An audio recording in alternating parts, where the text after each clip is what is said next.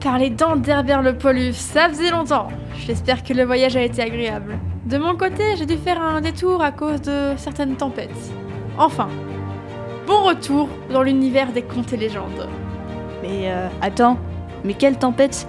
Il n'y a jamais de tempête chez moi Et euh, d'ailleurs, c'est quoi une tempête? Excusez mon ogre de compagnie. Il éternue souvent en ce moment, novembre est arrivé et les rhumes et maladies avec. Enfin bref, les tempêtes c'est lui, désolé Tika. Pour me faire pardonner, pourquoi ne parlions-nous Pourquoi ne parlons-nous pas d'une nouvelle légende?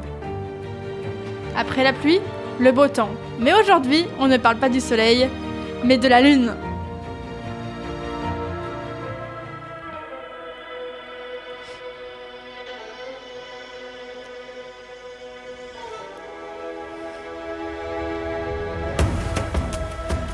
L'Inde croise les cultures et est connue pour sa diversité religieuse. En effet, celle-ci est le conducteur d'une tapisserie diversifiée dont l'histoire remonte à des siècles.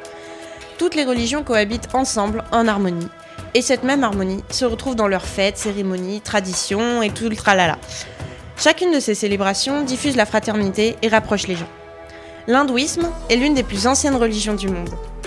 Connue surtout sous le nom de Sanatan Dharma, la majorité de l'Inde pratique celle-ci. Basée sur la croyance que les esprits reviennent sur la Terre pour vivre la vie sous différentes formes en fonction de leurs actes. Les fêtes hindoues, les fêtes hindoues sont célébrées avec tout le pays. Différents dieux sont associés à l'hindouisme comme Brahma, Shiva, Kali, Ganesh ou encore Chandra. Par ailleurs, il existe une légende sur Chandra que Tika prendra le soin de vous raconter.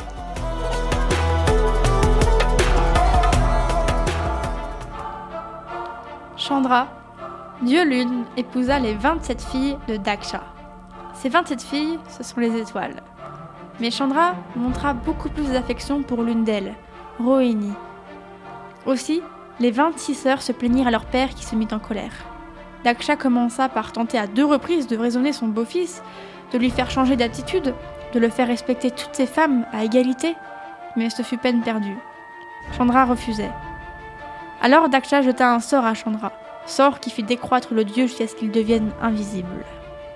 Les Devas, ou dieux célestes, se sentirent aussitôt très concernés par la situation de Chandra et se rendirent chez Brahma, le dieu créateur. Celui-ci leur expliqua qu'il n'y avait qu'une seule solution, prier Shiva. Chandra, pour apparaître, fit une pénitence de six mois, durant lesquels il pria ardemment le dieu aux mille bras et aux mille huit prénoms, jusqu'à ce que Shiva apparaisse et modifie le sort. Désormais, Chandra décroîtra toute la moitié du mois avant de croître à nouveau jusqu'à apparaître durant la deuxième moitié du mois. C'est l'apparition du cycle lunaire.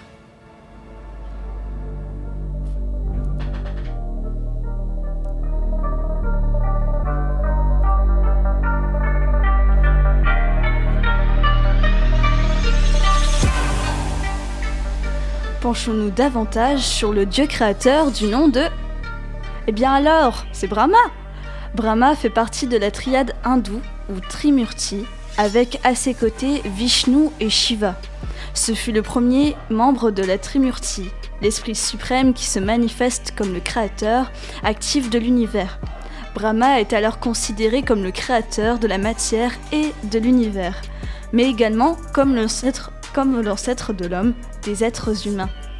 Petit aparté, Brahma est aussi une race de poules, à ne pas confondre donc avec la divinité. Pour ce qui concerne Chandra, notre héros et protagoniste, Chandra est le dieu de la lune qui est le fils de Maharishi Atri, marié à Anasuya. Ce dieu se retrouve également dans le jaïsme et le bouddhisme. Il porte un grand nombre de noms et de surnoms, comme par exemple Nishadipati ou Seigneur de la nuit, Hindou, goutte lumineuse, Sachin ou Sachin, marqué par le lièvre, et encore plein d'autres. Il fait partie des neuf Navagraha, ou les astres, et des Dik Dikpala, pardon, gardiens des directions.